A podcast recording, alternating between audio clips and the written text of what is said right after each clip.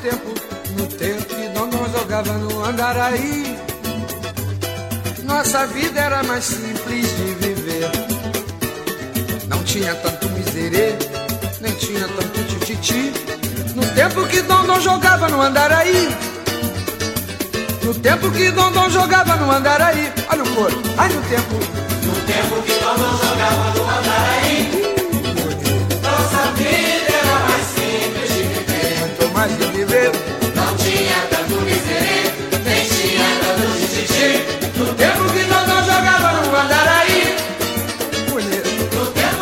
É, André, nesse tempo muitas profissões e serviços que havia naquela época agora não há mais, né? Mudou muita coisa. E nosso ouvinte mais atento deve estar falando, esse mar é um sonso, mas é um sonso porque faltaram responder algumas dúvidas sobre liderança semana passada. E eu já vim com outro tema, mas a gente vai voltar ao tema liderança. Tá, Tá bom? certo. Ou melhor, vamos conversa, começar logo respondendo o que faltou? Podemos. Se bem que eu acho que a gente não vai nem esgotar hoje ainda, hein? Liderança. Mas eu me lembro que ficou uma questão assim no ar. A questão de delegar. Você lembra? Eu sou líder de uma equipe. Até quando eu devo delegar funções ou não? O que o líder tem que fazer? Mário, antes de começar, deixa eu dar um oi para os nossos ouvintes, porque essa coisa do, do alcance do rádio, a ficha está caindo aos poucos, Ah, né? é? É impressionante como o alcance do rádio é aqui da CBN é poderoso. Não só o efeito das pessoas participando, mas a, a localização das pessoas nas redes sociais. Então, eu queria mandar um abraço para os nossos ouvintes e, e, e falar que eu estou sentindo eles aqui perto da gente o tempo todo. Que bom. Mas falando sobre liderança, e, e eu lembro que vieram muitas perguntas no último, na última segunda-feira, essa questão da delegação é muito mais uma necessidade do mundo moderno do que muitas vezes a própria posicionamento do líder, porque o mundo está muito complexo, né, o Mário? Se a gente não delegar, a gente vai ter dificuldade das respostas. Então, muito mais do que uma atitude pessoal do líder, é uma atitude inteligente para dar respostas aos desafios que são muito complexos. Então, na hora que eu delego, eu gero uma capacidade de ter respostas mais rápidas para aquele problema que foi apresentado. Então, é fundamental que o líder delegue para que ele gere os resultados que a empresa espera. Né? Mas você sabe que passa na cabeça de muitos líderes. Se eu delegar, se eu passar as funções para os meus liderados, vão achar que não precisam mais de mim. Porque eu só fico aqui sentado, fulano, resolve isso, fulano, resolve aquilo. Eu estou muito longe do operacional. Mas esse também não é exatamente o papel do líder? Está fora do operacional para enxergar a oportunidade, conferir se a estratégia está sendo cumprida, reforçar o propósito da equipe. Exatamente, Mário. Tem três, normalmente, três dimensões numa empresa, né? A estratégica, a tática e operacional. Normalmente, o líder fica ali entre o tático e o, e o, e o estratégico. É óbvio que às vezes ele precisa, se dar algum problema ali no- na dimensão operacional, ele vai lá para apoiar a sua equipe. Mas um líder que não entende que o seu papel cada vez mais está conectado à estratégia, muito pelo contrário, quanto mais ele segura, mais ele vai perder, porque o entorno está vendo essas vezes ausência de competência para lidar com aspectos mais complexos, né? Mas você vai falando e as perguntas vão surgindo, assim, porque a gente já pensa na figura do líder centralizador ou que delega demais. Guarda essa, Pedro, para a semana que vem, Adalberto. Líder centralizador, a gente tocar um pouco mais nesse, nesse ponto. Pode ser, Andréia? Faltou também definir melhor a diferença de chefe para líder. Você lembra que a gente falou, eu falei um senso comum aqui, será que é isso mesmo? É. Eu lembro que a gente até alertou que não é que há uma proibição para a utilização da palavra chefe. Inclusive, tem gente que se refere à sua liderança de forma carinhosa, chamando de chefe, né? Chefe, chefa. Então, não tem nada contra a palavra. É muito mais o, o sentido do que significou isso muito no passado, que era um modelo comando-obediência. E hoje a liderança ela tem um aspecto muito mais inspiracional, diretivo, é, estratégico, que ajuda as pessoas a alavancarem a sua própria carreira, né? Um líder que a gente chama de líder consciente, ele tem responsabilidade sobre o impacto das suas atitudes em relação ao seu time, né? Então é mais conveniente líder, né? Ou chamar pelo nome. Você acha que deve chamar de senhor, sempre assim, ou depende muito da empresa? Depende do quanto aquilo bate para o outro. Eu acho que o conceito de respeito sobrepõe, né? Tem tantas pessoas que nos chamam de vossa, né? Só a gente vê vossa excelência, doutor, e não tem tanto respeito, né? Eu acho que está muito mais na intencionalidade do que no título, né? Mas lideranças ou chefe, eu acho que é muito mais o sentido do que a gente precisa colocar que é o mais importante. Podemos deixar outras questões relacionadas à liderança, chefia de equipe para a semana que vem? Vamos, vamos. Porque tem muitas questões e sempre chegam aqui. É um tema complexo, sim. É complexo, mas você nos ajuda, André. É. Nós liderados e principalmente aos líderes que estão ouvindo você, você aqui agora.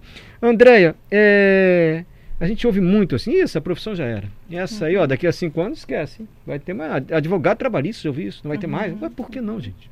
Outras profissões também. O que, que há de fato, o que, que há de muito mito em relação a profissões que serão extintas e outras que vão surgir? assim? Como é que se estabelece isso também? É. Eu acho que é importante a gente olhar com um olhar crítico para o mundo que a gente está caminhando, né, Mário? É, tem algumas terminologias, né? Muito se fala do tal do mundo VUCA, não sei se vocês já ouviram falar, não. que é aquele mundo volátil, incerto, complexo e ambíguo.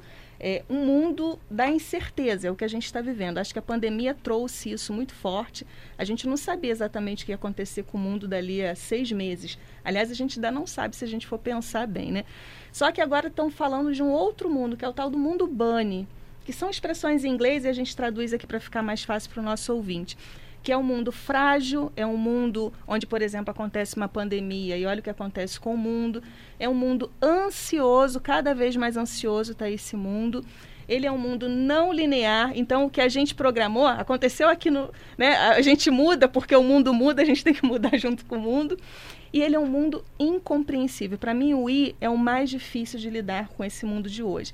A gente de verdade não sabe exatamente para onde está indo esse mundo. O que a gente sabe é que tem muita tecnologia associada. Mas essa, não sei se é insegurança, essa indefinição sobre o futuro não é também devido ao período que a humanidade está vivendo, em que a aceleração das mudanças acontece de uma forma sem precedentes. As mudanças nunca foram tão aceleradas como são agora, impulsionadas, claro, por essa revolução digital. É, sem dúvida. Tem uma expressão, tem uma coisa que não é da nossa época, né, Mário? É. Que eram os chamados futuristas, que é uma profissão que não existia na nossa época e hoje muita gente se intitula como futurista. Tem uma futurista chamada... Existe uma profissão chamada futurista? Futurista. São Sério? pessoas que se dedicam ao estudo do que vai acontecer no futuro. É um título de uma profissão, futurista. São sociólogos? O que é uma especialização da sociologia? Não, eles se formam em futurista? Não, eles atuam no mercado futurista. Não tem nem formação. Eles se intitulam como futurista. Tem uma chamada Ed Weiner, que é ah. é muito famosa, e ela criou uma expressão chamada templotion.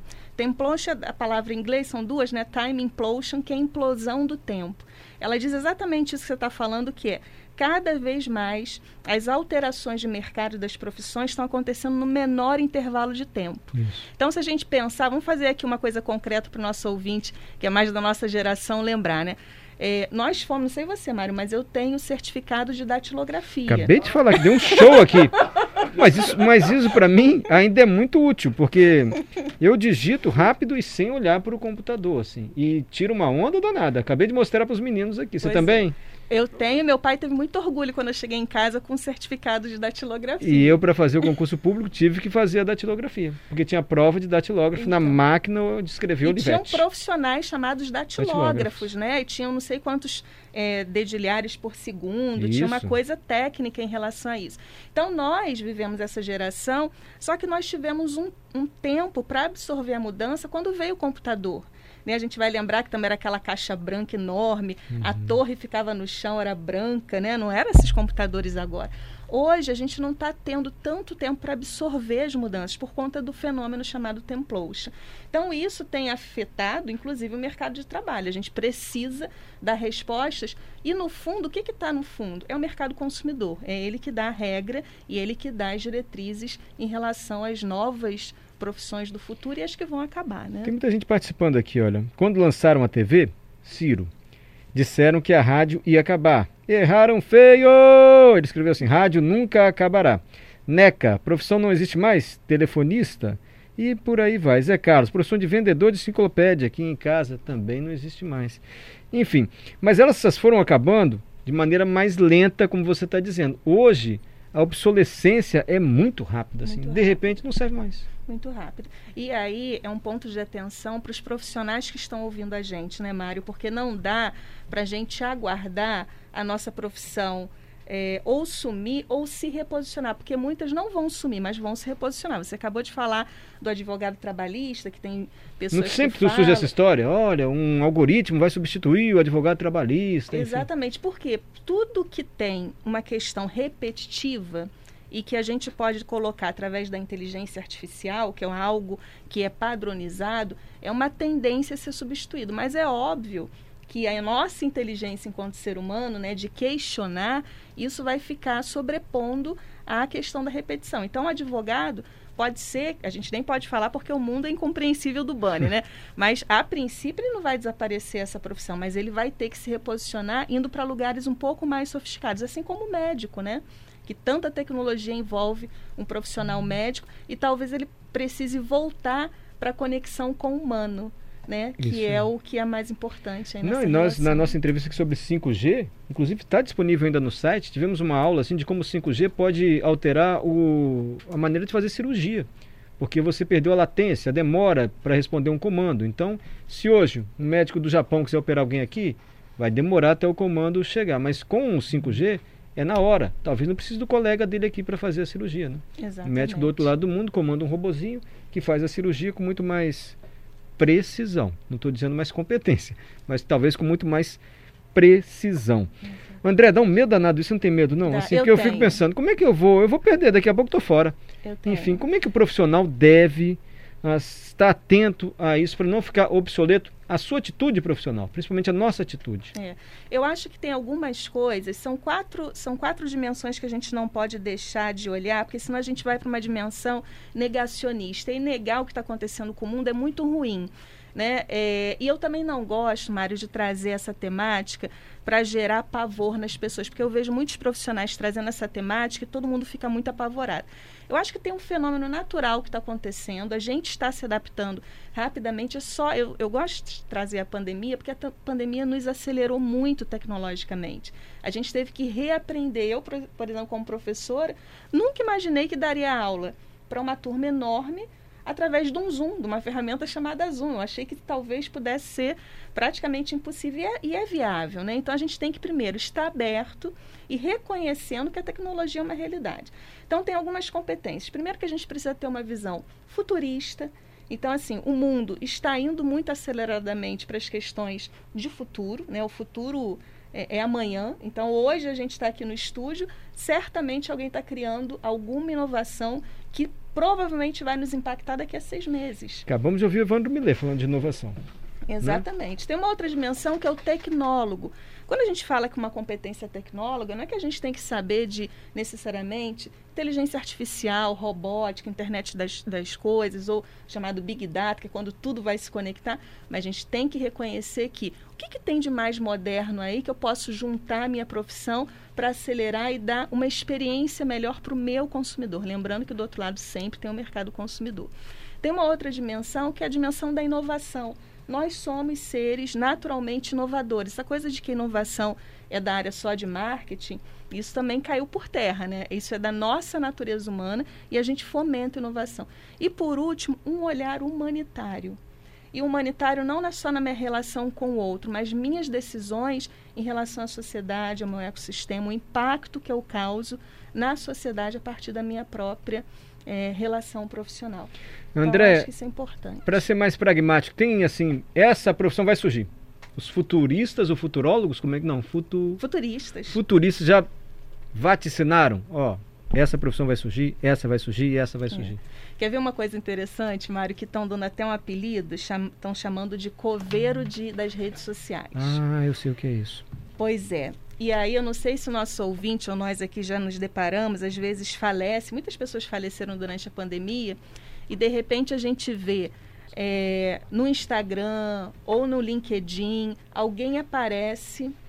Morreu é, a pessoa. E que já faleceu. Quem é que está cuidando desse legado digital desta pessoa? Hoje, eu não sei se tem tantos profissionais assim ligados para isso, mas vai ser um mercado interessante. Sim. Até porque é... todo mundo continua morrendo todo mundo. E cada vez mais as pessoas têm rede social. Exatamente. Às vezes tem coisas íntimas, ali tem obras. Aí quando a gente fala de pessoas mais é, de imagem, de mídia, às vezes tem um legado ali, um valor, inclusive, financeiro envolvido com a imagem dela, né? Eu fico imaginando também, é claro que isso ainda está muito distante da gente, né, Mário? Mas muito se fala. A gente acabou de viver um turismo né, é, espacial que não foi viabilizado pela NASA e não foi viabilizado por astronautas. Iniciativa privada. Iniciativa privada. Você imagina o que que gerou de uma lógica de, de competências diferentes que a gente nem tem noção do que ainda pode surgir, né? Uhum.